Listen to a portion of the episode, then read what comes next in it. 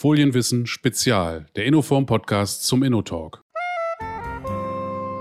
Und da fürchten wir, wenn es nicht überall in Europa jetzt vorangeht, dass denn eventuell manche Verpackungen in Deutschland als recyclingfähig gelten, in Frankreich aber nicht. Und eine andere Verpackung eben wieder andersrum. Und das kann es nicht sein, wenn wir in einem Binnenmarkt leben. Herzlich willkommen, Guido auf dem Kamp, Executive Director von Flexible Packaging Europe in diesem Innoform Podcast zum InnoTalk. Wir werden Fragen beantworten, wie die Aufgaben von Flexible Packaging Europe mit und für seine Mitgliedsfirmen überhaupt erfüllt werden, was er tun kann für die rund 60.000 Beschäftigten, welche Rolle Kreislaufwirtschaft und Recycling spielen und wie er trotzdem noch bei der Materialneutralität sachlich argumentieren will, um die Emotionen so ein bisschen aus dem Plastik- und Packaging-Bashing rauszunehmen. Forderungen an Industrie und Politik formuliert er spitz und gleichzeitig sympathisch. Freuen Sie sich auf diesen Innoform-Podcast. Herzlich willkommen, äh, Guido auf dem Camp. Ich freue mich, dass wir uns hier heute zum Podcast verabreden konnten. Wir kennen uns schon eine ganze Weile, hast schon viele Vorträge gehalten, auch bei Innoform natürlich. Du bist Lobbyist, so hast du dich damals mal vorgestellt bei unserem Meeting und das äh, erntete reichlich Gelächter und Erfolg. Aber genau so ist es. Äh, erzähl uns kurz, was ist überhaupt Flexible Packaging Europe, der Verband, der Verein und was sind deine Aufgaben dort? Ja, hallo Carsten, freut mich, dass wir den Podcast zusammen machen. Ähm, ja, Lobbyist im, im besten Sinne. Ähm, äh, Lobbyisten haben grundsätzlich ja kein gutes Image und für Verpackungen noch ein viel schlechteres. Also bin ich eh äh, der Buhmann immer. Aber ja, damit leben wir gerne. Wir klären gerne auf. Äh, Flexible Packaging Europe, beziehungsweise SPI in Kurzform, ist der Branchenverband, der die Interessen der ähm, ja, mehr als 80 kleinen mittelständischen Unternehmen, aber auch multinationalen Konzernen der flexiblen Verpackungsindustrie vertritt. Äh, dort arbeiten mehr als 60.000 Mitarbeiter an über 350 Standorten in ganz Europa. Äh, für uns ist Europa das wirtschaftliche Europa und nicht das äh, ja, politische Europa. Also wie bei uns gibt es eben auch Mitglieder aus Russland, Türkei, der Ukraine, ähm, eben alles, was äh, wir als wirtschaftliches Europa so definieren. Insgesamt äh, entfallen mehr als 85 Prozent des europäischen Umsatzes von flexiblen Verpackungen auf unsere Mitgliedsunternehmen und wir als Flexible Packaging Europe sind eine materialneutrale Organisation, ähm, obwohl, äh, ne, aus unterschiedlichen Materialien, äh, mit denen flexible Verpackungen hergestellt werden.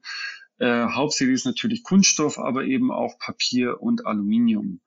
Und was immer noch so ein, ja nicht Fun Fact, aber interessanter äh, Aspekt ist, mehr als die Hälfte aller Lebensmittel die in Europa im Einzelhandel verkauft werden, sind in flexiblen Verpackungen verpackt. Ja, also alle Lebensmittel, das ist jetzt ohne Getränke, ähm, aber das ist schon eine beeindruckende Zahl und es begegnet uns ja eben tagtäglich überall.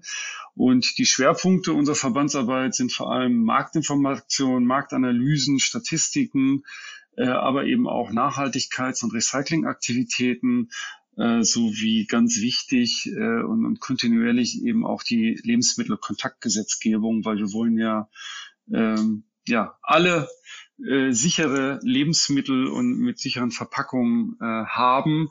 Und das ist im Prinzip auch eine ganz wichtige Aufgabe von uns. Flexible Packaging Europe, FPI, hattest du gesagt. Äh, wir sagen auch oft Flexpack-Industrie. Das ist alles so ein bisschen äh, greift ineinander. Aber was definieren wir eigentlich als flexible Verpackung? Das ist ja, gehört ja mit dazu, damit wir überhaupt erstmal so unsere äh, Zuhörer abholen, über was wir heute reden.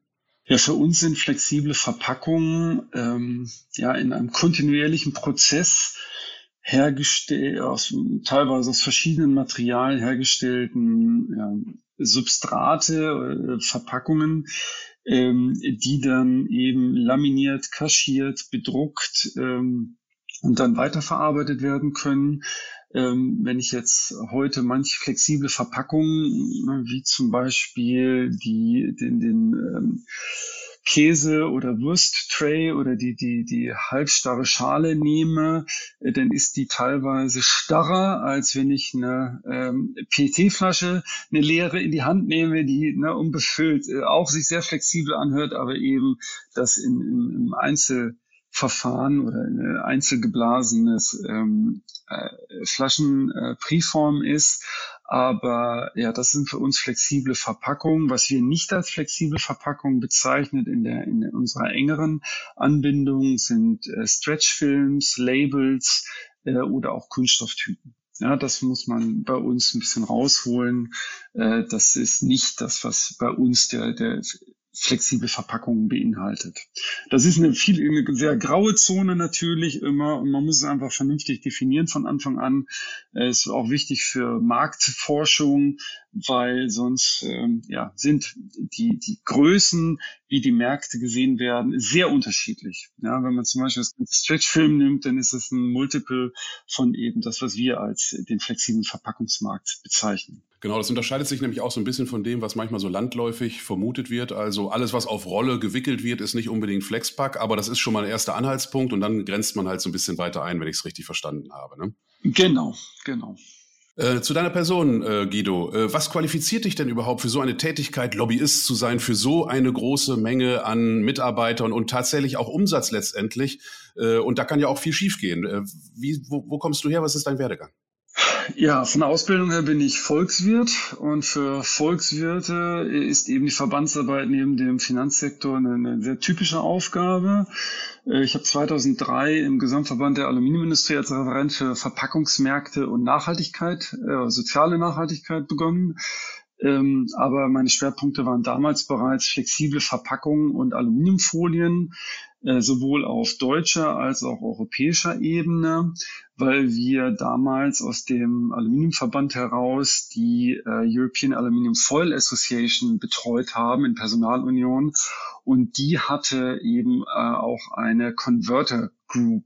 Ähm, und dann 2007 äh, ist äh, Flexible Packaging Europe äh, im Prinzip äh, wo, haben, äh, zu uns gestoßen und wir haben das dann mit unserer Converter Group gemerged. Also im Verbandswesen gibt es so Mergers and Acquisitions. Ähm, und ähm, ja, äh, das war eben dann aber von da an materialneutral. Ähm, und mit dieser zunehmenden Europäisierung verlagerten sich dann eben meine Tätigkeiten auch auf die internationale Ebene.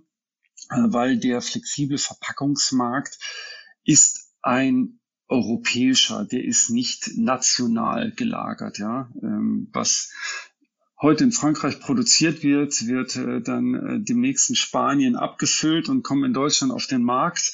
Äh, also wir in der flexiblen Verpackungsindustrie leben den europäischen Binnenmarkt eigentlich tagtäglich. Ja, ähm, eben diese ganze Europäisierung, ähm, da war ich dabei ähm, und dann eben auch die erweiterten Themenfelder.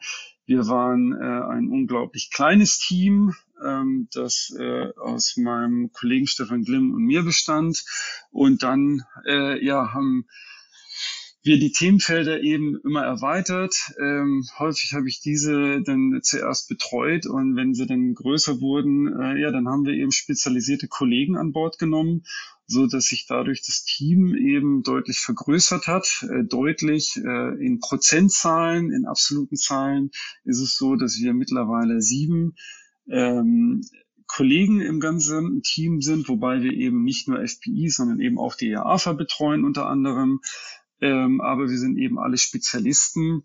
Und ja, was qualifiziert mich? Äh, ja, mit Sicherheit die Erfahrung. Ich habe viele Bereiche dann eben äh, aus der Basis heraus kennengelernt.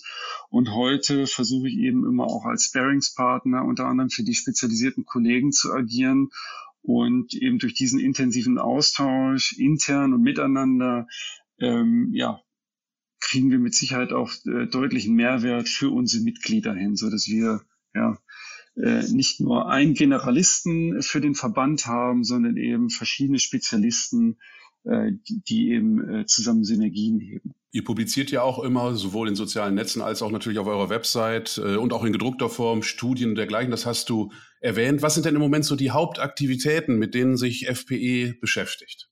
Ja, die, die Tagesarbeit, was ich eben erwähnt habe, Marktinformation, Lebensmittelkontaktgebung, aber der Fokus oder ja, der Druck ist natürlich eben auf dieser ökologischen Nachhaltigkeit, Sustainability, die natürlich heute nahezu jedes Gespräch und, und Diskussion bestimmen. Ähm, da, um dem auch gerecht zu werden, haben wir vor anderthalb Jahren, gut anderthalb Jahren, auch unser Nachhaltigkeitsteam verdoppelt. Ja, von, von einen auf zwei Spezialisten äh, plus äh, ein bisschen von mir. Ja, das klingt immer Verdopplung, äh, klingt immer großartig. In, Im Absolut ist es aber nicht viel, aber eben na, zwei Spezialisten zu haben in so einem kleinen Team ist schon eine ganze Menge. Ähm, und dieses ganze Thema nachhaltig beeinflusst mittlerweile eben auch viele, viele andere Bereiche. Äh, ne? Lebensmittelkontakt ist vielleicht dann und, Recyclinganteil ist vielleicht dann das äh, Offensichtliche, aber mittlerweile ist eben Nachhaltigkeit auch ein Riesenthema äh, im, Finanzbereich ähm, dass man beispielsweise den Investoren aufzeigen muss, ja, wir haben eine Nachhaltigkeitsstrategie, also unsere Mitgliedsunternehmen äh, und die Verwender. Wir haben eben eine Strategie in diesem Bereich. Ansonsten ähm, dürfen oder können ähm, dann in Zukunft mittlerweile bereits oder auch in Zukunft äh, Finanzinvestoren gar nicht mehr investieren. Äh, oder das ist mittlerweile auch bei Bankkrediten, ne, äh, Kreditrichtlinien äh, etc. ein großes Thema. Ähm, ja, also da äh, bekommt Nachhaltigkeit eben auf einmal ein, ein finanzielles ähm, Gewicht, äh, was bisher vielleicht nicht immer so war. Da war das häufig, ich will jetzt nicht sagen nice to have, das ist jetzt zu wenig, aber ähm, es war nicht immer ganz so finanzentscheidend, äh, wie das jetzt äh, heute und, und in Zukunft noch mehr der Fall sein wird. Daran anschließend äh, komme ich fast schon zu meiner nächsten Frage. Wir machen ja diesen Podcast auch in Vorbereitung auf unseren ersten gemeinsamen InnoTalk Europe, dieses neue Online-Format, was wir in der Pandemie jetzt Anfang des Jahres im deutschsprachigen Raum als Innoform schon recht erfolgreich gelauncht haben, wollen wir jetzt europäisieren. Das erste Thema wird jetzt sein Circular Economy. Hat das auch mit dieser Nachhaltigkeitsstrategie äh, zu tun? Warum nehmen wir gerade dieses Thema aus deiner Sicht, aus Verbandssicht? Weil, weil das ist das heiße Thema im Moment. Äh, es gibt eben keine Diskussion, die das nicht ähm, irgendwie tangiert. Und ich freue mich wirklich, dass wir nun endlich auf europäischer Ebene kooperieren können. Ich habe mich schon immer gewundert, warum es zu diesen Innoform-Formaten eben noch kein, ja, ich sag mal, englischsprachiges Pendant in Europa äh, gab, äh, weil es ist irgendwie zu gut, dass es nicht kopiert und erweitert werden kann. Ähm, ja, und Circular Economy oder Kreislaufwirtschaft äh, ist eben ein tolles Thema, äh, wo man viel drunter bringen kann. Und ich freue mich wirklich, dass wir mit den Referenten von Mars und Interzero echte Experten auf dem Gebiet äh, gewonnen haben für ihre Keynotes. Und das wird auch zeigen, dass eben die verschiedenen Akteure unterschiedliche Interessen haben, was die Verpackung angeht. Ja, äh, während ich jetzt so sage, ein Markenartikler möchte vor allem in erster Linie Funktionalität und, und Attraktivität haben, äh, damit es ähm, funktioniert und eben äh, abverkauft wird, äh, ist eben beim Abfallmanager äh, oder Managementunternehmen eher gute Sortierbarkeit und Verwertung ähm, das, das wirkliche oder das primäre Ziel. Und das alles in Einklang zu bringen, ist wahrscheinlich eines der größten Herausforderungen, nicht nur der flexiblen Verpackungsbad, äh, aber der gesamten äh, Verpackungsindustrie oder, oder Wertschöpfungskette und Verwendungskette der Verpackung. Also wirklich vom Rohstoffhersteller bis hin, äh, ja, letztendlich äh, zum Verwerter. Steigen wir mal ein bisschen ein in dieses Thema kurz. Ähm, wir haben also jetzt so ein bisschen rausgehört, äh, Circular Economy ist ein wichtiger Baustein, um überhaupt die Nachhaltigkeitsziele von deinen äh, Mitgliedsfirmen zu erreichen und natürlich auch von den Kunden äh, der Mitgliedsfirmen, kann ich mir vorstellen. Wir sehen bei Nest, Unilever, überall steht's in der Agenda. Ähm, aber warum ist die Circular Economy für Verpackungen so wichtig? Weil wenn man die alten Haudegen sagen immer, ah, wir verbrennen so viel Öl, das bisschen Verpackung, was wir noch mitverbrennen, das macht doch nichts, das können wir uns wohl leisten. Ähm, was sagst du diesen, diesen e ewig gestrigen? Ähm, das passt vor allem erstmal nicht in den Zeitgeist. Ähm, die Verpackung ist eben eines der großen gesellschaftlichen Themen. Ähm, ob nun zu Recht oder zu Unrecht, will ich gar nicht mehr bewerten. Es ist einfach so, ähm, äh, wenn man die Leute auf der Straße fragt, äh, was verbinden sie mit Nachhaltigkeit, äh, werden sie ganz schnell Verpackungen nennen. das ist einfach im Bewusstsein so. Ähm, und es ist auch, ja klar, wir, wir, wir kaufen als Konsumenten keine Verpackungen, sondern wir kaufen Produkte, die verpackt sind. Und uns fällt die Verpackung denn eben auf, wenn sie leer ist, also eher, eher nach Gebrauch äh, im besten Falle, nicht irgendwie als Ärger vorher, weil sie nicht gut öffnenbar äh, zu öffnen war etc. Aber ne, sie fällt uns auf. Und dann haben wir den ganzen Sack voll leerer Verpackungen ähm, und wundern uns, wir müssen schon wieder rausgehen, ja, um ihn wegzubringen. Das ist so, ja, und das ist eben auch sehr greifbar. Ähm, viele andere Themen in der Nachhaltigkeit sind ja gar nicht so greifbar. Äh, Klimawandel wissen wir alle, da ist irgendwas, aber es ist nicht so greifbar wie eben diese Bilder, die auch von den NGOs natürlich dann ähm, getriggert und, und, und forciert wurden. Der Delfin mit der Plastiktüte etc., das ist viel greifbarer und viel emotionaler als Klimawandel. Ja, und aber ne, deshalb Verpackungen, wir stehen im Fokus und dem müssen wir uns stellen. Ähm, und ich glaube, dass das klappt auch, weil über die letzten Jahre haben wir zumindest erlebt, äh, dass ähm, viel, viele Akteure, die sich näher mit dem Thema auseinandergesetzt haben, ähm, ja, doch viel ähm, objektiver an das Ganze herangehen ähm, und eben auch realisieren, ja, Verpackungen haben einen Zweck aber äh, der Zweck heiligt eben nicht alle Mittel, äh, sondern wir müssen uns dann auch der Herausforderung stellen, ähm, die Verpackung am Ende zu verwerten. Und eine Circular Economy oder Kreislaufwirtschaft bedeutet ja nicht nur, dass wir Verpackungen äh, irgendwie äh, Circular Economy salonfähig machen, sondern es geht ja darum, dass alle Ressourcen, die wir verwenden, ähm, möglichst oder die Verwendung möglichst minimiert wird und das, was wir, das, was wir dann noch verwenden, möglichst im Kreislauf äh, zu fahren. Ja, das äh, soll man gar nicht nur so auf die Verpackung reduzieren, sondern eben auf alles, was wir so äh, verwenden. Und dazu gehört eben auch, äh, ja, Lebensmittelverluste einzudämmen. Ähm, ja, oder eben spritfahrend Auto zu fahren oder gar nicht mehr Auto zu fahren. Äh, also das ist, ja, wir müssen das alles im Gesamtkontext sehen. Wir natürlich in der Verpackung müssen uns um die Verpackung kümmern. Und ähm, ja, zunehmend ähm, schaffen wir das. Die Politik hat eben das große Ziel der Verpackungsvermeidung und das steht ja in der Hierarchie, Abfallhierarchie auch ganz oben und flexible Verpackungen sind vom Konzept her schon Verpackungsvermeidung. Ja, wenn man flexible Verpackungen nutzt, dann ähm, nutzt man das Minimum an, an Material äh, und vermeidet so anderes Material, äh, mit dem man sich hinterher im, in der Abfallwirtschaft ähm, äh, kümmern muss. Hm. Ganz, ganz äh, wichtiger Punkt, der sehr schwierig zu kommunizieren ist, auch in unserer Branche selbst. Ich kann mich noch an Inno-Meetings vor einigen Jahren erinnern, wo das kein Thema war, äh, Folie recyceln zu wollen, weil man immer gesagt hat, ja, lass uns doch erstmal mit den großen Brocken anfangen, mit den Autoreifen, mit den Textilien. Und man hat immer gerne mit dem Finger auf andere gezeigt. Heute tun wir das nicht mehr. Namhafte Europaführer, äh, Europamarktführer äh, setzen jetzt auf Kreislaufwirtschaft. Ob nun mit dem einen oder dem anderen Recyclingverfahren, sei mal dahingestellt machen, äh, wollen wir mal dahingestellt äh, sein lassen. Aber ähm, ihr als Verband, nochmal äh, nachgehakt, was verlangt ihr oder was fordert ihr von der Politik? Was muss Politik tun, damit auch eine flexible Verpackung, die vielleicht vom Winde verweht im Meer landet und dort Medienwirtschaft aufgegriffen, medienwirksam aufgegriffen wird, was muss die tun, damit eine flexible Verpackung, die legendäre Plastiktüte wieder salonfähig wird? Als erstes Mal muss die Politik äh, dem uns allen ein bisschen Zeit geben. Ich sage nicht viel, aber ein bisschen.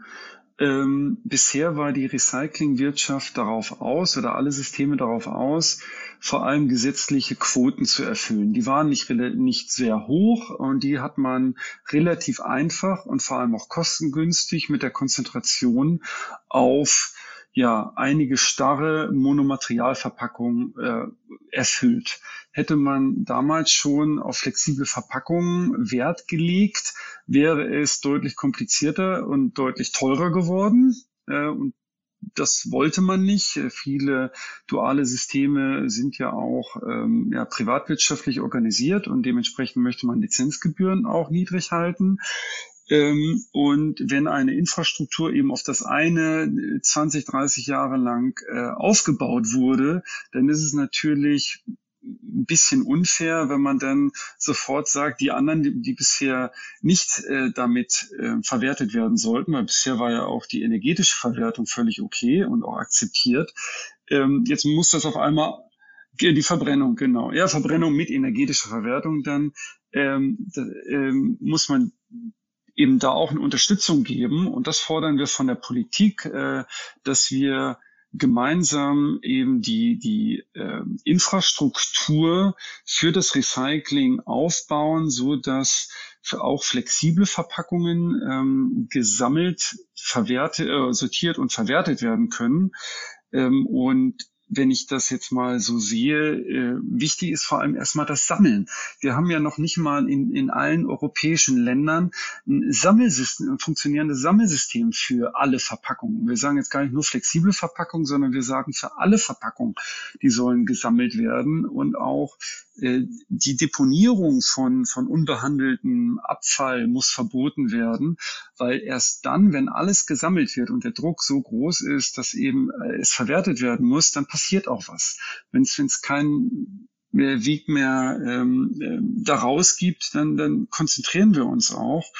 Und da stehen wir auch voll hinter dem Ziel von CFlex, der, der großen europäischen Initiative, die wir mitbegründet haben, ähm, dass eben bis 2025 mindestens 80 Prozent aller flexiblen Verpackungen in Europa gesammelt, sortiert und verwertet werden. Ja. Ganz, ganz spannende Initiative. Ne? Es geht also wirklich um das äh, stoffliche Recycling auch von den flexiblen Verpackungen. Wir kommen jetzt sehr stark von dem, was getan werden muss, hin zu dem, wie es getan werden muss. Äh, wie stellst du dir das vor? Wie ist das angedacht mit C-Flex? Wir sammeln europaweit und dann entsteht was? Dann geht's wie weiter?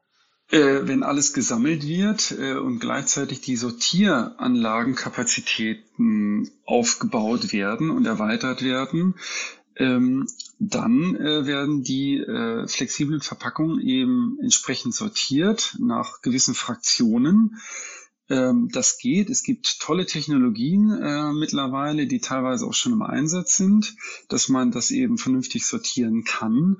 Und wenn dann eben die Fraktionen auch in, in den entsprechenden Volumina vorhanden sind, das ist ja immer das Problem von flexiblen Verpackungen. Äh, bis ich so eine Tonne oder zehn Tonne äh, flexible Verpackung gesammelt habe, da ist, äh, ist viel nötig. Ja, es ist bei Glas natürlich viel einfacher. Ähm, aber wenn die Volumina dann erstmal da sind, ähm, dann machen eben auch die Recycling-Technologien, die es auch schon gibt, aber die im Moment noch nicht so attraktiv für Investoren sind, weil auch die Gesetzgebung noch nicht, noch nicht vollständig klar ist und äh, eben auch die Volumina noch nicht da sind. Ähm, wir sprechen da so ein bisschen von Henne, dem Henne- und Ei-Problem, aber wir müssen da eben alle gemeinsam oder an allen Stellschrauben gemeinsam ansetzen. Ähm, und gleichzeitig werden auch die Materialstrukturen weiter angepasst werden. Äh, vor 30, 40 Jahren gab es wahrscheinlich noch viel mehr Multimaterial. Äh, Anwendungen, weil das okay war. Ähm, ja, die Anforderungen waren sehr hoch. Ähm, mittlerweile hat man realisiert, dass die Anforderungen zum einen nicht mehr ganz so hoch sind. Also man braucht nicht mehr zwei, drei, vier Jahre Haltbarkeit. Ähm, die äh, gewisse Materialien haben sich auch deutlich in der Performance verbessert. Ähm, und das war, ist für uns eigentlich immer so eine Evolution gewesen.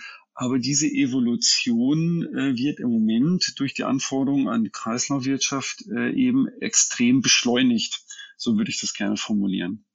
Ja, und es sind beide Wege notwendig, also sowohl äh, Optimierung und der Materialstrukturen aber eben auch die Erweiterung und, und, und Optimierung der Abfallwirtschaftsinfrastruktur. Das ist eben ganz entscheidend, dass es beides äh, gleichzeitig und möglichst schnell geht und nicht mit Verboten für, für einzelne Dinge. Ähm, wir dürfen, wir müssen eben auch verhindern, dass eine gesamtökologisch betrachtete Verpackung nur weil sie derzeit nicht recycelt werden kann, aus dem Markt verschwindet und dafür eine Verpackungslösung, die insgesamt ähm, nicht so ökologisch vorteilhaft ist, eben ähm, die flexible Verpackung verdrängt. Ihr als FPE seid materialunabhängig. Das hast du in mehreren Sätzen erwähnt und das ist auch, glaube ich, ein ganz wichtiger Baustein. Wir bei äh, Innoform gehen auch diesen Weg jetzt seit ehrlicherweise erst ungefähr drei Jahren, dass wir ganz äh, materialunabhängig sind. Wir waren früher sehr kunststofflastig, bewegen uns jetzt äh, immer mehr hin Richtung Papier, Papierverbunde, weil auch unsere Kunden immer mehr Papier verarbeiten und nachfragen. Äh, welche Rolle fällt Papier in den nächsten fünf bis zehn Jahren aus Verbandssicht zu im Bereich flexibler Verpackung? Wir haben äh, einige Mitglieder, die, ich sag mal, Papier in der DNA haben, genauso wie äh, andere Unternehmen Kunststoff in der DNA haben und auch Aluminium bei anderen. Ähm, Papier ist äh, bereits jetzt das zweithäufigst verwendete Material für flexible Verpackungen, knappes Viertel. Ähm, ja, wenn man die Materialien sich anschaut, ist bereits Papier ähm, eben häufig im Verbund oder eben äh, ja, veredelt. Ähm, der derzeitige Trend hin zum Papier hat ganz klar etwas mit dem äh, Kunststoff-Bashing zu tun. Ähm, wenn man, ähm, ja, heute klingt es, ist es schon eine Marketing-Aussage, ähm, kein Plastik mehr, äh, nun in Papier. Ähm, ob das ökologische Image, äh, das Papier hat, äh, übertrieben oder gerechtfertigt ist, muss sich eben dann im Einzelfall zeigen. Es gibt mit Sicherheit äh, Anwendungsbeispiele, da ist Papier besser als die anderen Materialien aus ökologischer Sicht. Äh, oder, oder, oder äh, Papier reicht und ist dann auch aus ökologischer Sicht besser. In anderen Fällen äh, wirkt es aber teilweise auch so, dass eben äh, das aus, nur aus Marketinggründen ähm, substituiert wird. Und wir haben in den letzten Jahrzehnten häufig gesehen, dass immer so ein Material im Fokus von NGOs stand, äh, das eben kein gutes Image hatte. Im Moment ist es ganz klar Kunststoff äh, oder Plastik, ja, wenn man es böse bezeichnet im Deutschen. Ähm, aber es gibt eben auch schon erste Stimmen ähm, oder Tendenzen, die ein bisschen kritischer dem Papier gegenüberstehen. Ähm, das wird wirklich spannend, äh, wie sich das eben in den nächsten Jahren entwickelt. Ähm, ich glaube, dass keins der drei Hauptsubstrate äh, verschwinden wird. Und das hat auch immer etwas äh, mit den einzelnen Märkten zu tun. In einzelnen Märkten ist Papier vielleicht einfacher zu nutzen als in anderen, äh, genauso wie Aluminium und Kunststoff in anderen Märkten. Ja, und dann kommt es eben auch auf den Anwendungsfall an. Und dann müssen eben entsprechend auch die, die Verwertungskapazitäten auch darauf angepasst werden. Ja, auch ein Verbraucher muss Papier entsprechend als Papier erkennen und nicht glauben, äh, dass es äh, Kunststoff ist. Ganz genau. Und ich glaube, die Kunststoffindustrie, die hat eins versäumt, die hat über die letzten Jahre, wo es diese dualen Systeme gab und die mehr oder weniger leidlich gut funktionierten, haben die kein positives Image für Plastikverpackungen aufgebaut und vor allen Dingen auch keinen äh, Recyclingprozess etabliert und den auch kommuniziert. Das war bei den Papierherstellern immer anders. Die machen seit 30 Jahren Reklame mit ihrer Nachhaltigkeit von Papier. Es werden mehr Bäume gepflanzt als abgesägt für die Papierproduktion, wird dann immer gesagt. Das ist natürlich ein ganz tolles Bild, auch für uns Menschen. Wald finden wir alle heimelig und schön. Wie die Wälder dann wirklich aussehen für die Papierproduktion, ist wollen wir mal dahingestellt sein lassen. Aber auch im Kunststoffbereich gibt es ja diesen großen Trend der nachwachsenden Rohstoffe und nicht mehr das Öl aus der Erde pumpen und daraus Plastik zu machen. Jetzt wissen wir als Kunststoffexperten natürlich auch, dass äh, Kunststoff eigentlich aus dem gemacht wird, was bei der Ölproduktion für Treibstoffe und sonstige Chemikalien übrig bleibt, ist. Also Kunststoff wird aus Abfall vom Öl gemacht, sagen viele Pro-Plastik-Leute. Beim Papier geht das nicht. Ähm, aber gehen wir mal ins andere Ende. Wie sieht's aus mit der Entsorgung? Es gibt ja verschiedene Entsorgungssysteme. Papier soll so super recycelfähig sein. Da sagt der Professor Gefenstein bei einem InnoTalk äh, im Frühjahr diesen Jahres, ähm, Papier ist mindestens ein Viertel mal nur so häufig recycelfähig wie Kunststoff. Ähm, beim Kunststoff haben wir andere Probleme, hat er dann ausgeführt. Diesen Kunststoff wieder für Lebensmittelverpackung zu nehmen, das ist schwierig, weil wir immer eine Kunststoffmischung haben aus verschiedenen Rohstoffen. Aber was für Entsorgungssysteme, was für Recyclingprozesse gibt es überhaupt, die ihr vielleicht auch vom Verband im Moment so unter Beobachtung habt? Jedes Material hat seine eigenen Herausforderungen und es ist eben, wie du schon sagst, die, die, äh, das Ziel, äh, diese Herausforderungen zu meistern. Und es gibt schon einige äh, Technologien, die, ich spreche jetzt vor allem über die eher komplizierteren Multimaterialverbunde, diese zu trennen. Ähm, da ist unter anderem Saperatic äh, oder Fraunhofer mit seinem Kreasol-Verfahren äh, mit Sicherheit äh, vielversprechend ähm, äh, für die Zukunft, wo auch das Material hinterher oder die einzelnen Substrate gut verwertet werden können, ähm, äh, aber auch die äh, eine Pyrolyse, ähm, wenn es aluminiumbasiert ist oder einen Aluminiumanteil hat, äh, wie zum Beispiel Enval, ähm, wo dann eben äh, Aluminium und Pyrolyseöl entsteht, das dann hinterher als ja, äh, als Feedstock beigemischt werden kann in der Kunststoffproduktion. ähm, das sind ähm, Technologien, die vielversprechend sind, die teilweise auch schon kommerziell laufen. Ähm, und sobald es dann eben nicht dieses sogenannte Monomaterial sind, dann gibt es eben auch die, das chemische Recycling, was mit Sicherheit ähm, ökologisch nicht die ähm, eierlegende Wollmilchsau sein wird. Also man darf jetzt auch bitte nicht äh, glauben, dass wir, dass wir, nur weil wir das bisher nicht gut verwerten konnten, hauen wir alles ins chemische Recycling. Das klappt so nicht. Ähm, auch da äh, müssen wir unterscheiden, was macht Sinn, in das chemische Recycling zu stecken, um eben dort die, die Ressourcen ähm, zu behalten und, und wieder zu verwenden. Ähm, ich glaube aber, dass die, die Vielzahl der Technologien im Endeffekt dann äh, in der Gesamtheit zu einem ziemlich guten Ergebnis äh, führen wird. Ähm, und wenn die Gesetzgebung auch jetzt ein bisschen klarer wird in der, in der Marschrichtung, ähm, wird das, glaube äh, nicht glaube ich, dann werden eben auch Investitionen einfacher zu rechtfertigen sein. Wir wissen alle, dass äh, ja, Recyclinganlagen und, und, und chemische Anlagen nicht vom Himmel fallen, sondern auch die brauchen Planungs, ähm, Zeiträume und das ist eben nicht nur ein paar Monate, sondern eher Jahre. Und man kann das erst vernünftig beginnen, wenn man sicher ist, dass das bringt auch etwas. Aber mittlerweile sind wir der Überzeugung, der gesetzliche Rahmen ist schon relativ klar. Äh, ab 2030 wird man keine Verpackung mehr auf den Markt bringen dürfen, die nicht verwertbar ist.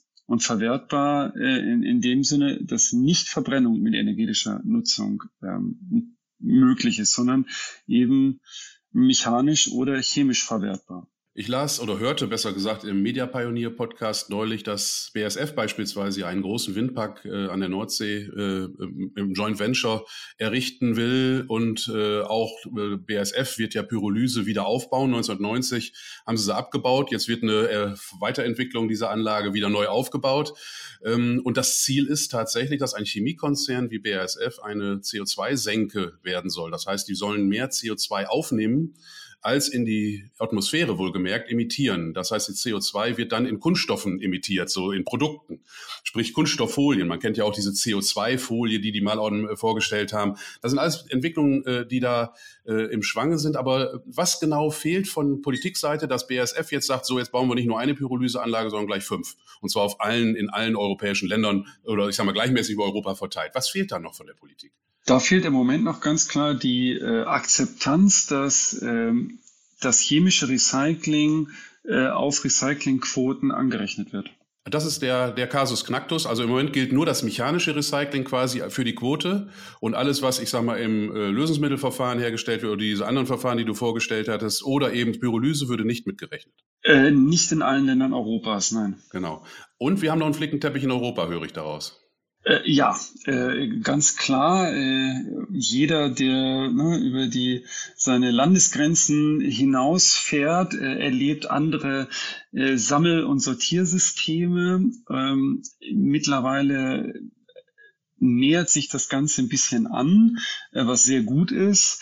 Ähm, wir fürchten aber, wenn eben nationale Gesetzgebung oder Anforderungen ähm, diametral gegeneinander stehen, ähm, dass wir dann einen, einen noch größeren Flickenteppich bekommen. Das geht los mit der Rezyklierbarkeit, die eben nicht nur eine theoretische ähm, Natur sein darf, sondern eben auch entsprechend der nationalen Infrastruktur gemessen wird. Und da fürchten wir, wenn es nicht überall in Europa jetzt vorangeht, dass denn eventuell manche Verpackungen äh, in Deutschland als recyclingfähig gelten, in Frankreich aber nicht äh, und eine andere Verpackung eben äh, wieder ähm, äh, andersrum. Und, und das kann es nicht sein, wenn wir in einem Binnenmarkt leben. Äh, und auch Verwertungskapazitäten sollten nicht auf national oder für nationale Ebenen aufgebaut werden, sondern eben für Europa. Äh, es bringt nichts an der deutsch-französischen Grenze äh, zwei Recycling Werke aufzubauen, während es vielleicht besser nur eins wäre und dann nutzt man eben aus dem Raum beide. Ja, das sind so Themen, ähm, da muss sich Europa jetzt finden. Wir glauben aber, da kommt immer mehr Sachverstand in die Diskussion ähm, und hoffen, dass eben wir da Gehör oder ja, hoffen, dass wir Gehör finden und dass die Politik eben auch ein bisschen langfristiger denkt. Ich denke, da kommt auch noch von anderer Seite Druck drauf. Der E-Commerce macht auch an keinen Grenzen Halt. Ich habe neulich ein paar Fahrradteile bestellt bei einem europäischen Fahrradteilhändler und äh, die kamen dann aus Italien äh, nach Spanien. Äh, so ist das heute. Und auch Amazon hat Europaläger und keine nationalen Läger mehr. Ähm, und ich denke, da müssen wir uns als Verpackungsindustrie einfach auch anpassen. Und wir sehen ja oft bei diesen großen neuen disruptiven Entwicklungen, wo die Reise hingehen kann. Und das ist für eine Verpackungsindustrie ja auch immer ein Indikator zu dem Thema. Zum Schluss eines äh, Podcasts äh, hat der äh, Interviewpartner natürlich immer auch noch einen Wunsch frei. Was äh, wünschst du uns als Industrie? Was wünschst du dir von der Politik? So in einem, zwei Sätzen vielleicht als Abschlussstatement nochmal in die Runde als Lobbyist äh, an Mitglieder und auch an die, die es hören müssen.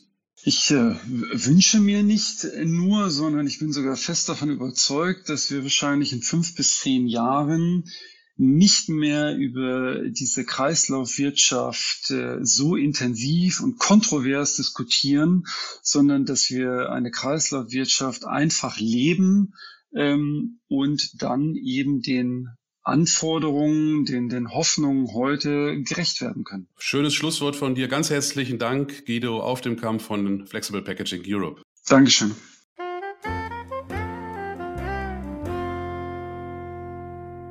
Das war Guido auf dem Kamp im Gespräch mit mir, Carsten Schröder. Ich sage Dankeschön fürs Zuhören und freue mich schon auf die nächsten Episoden und natürlich auch auf die nächsten InnoTalks. Bis dann.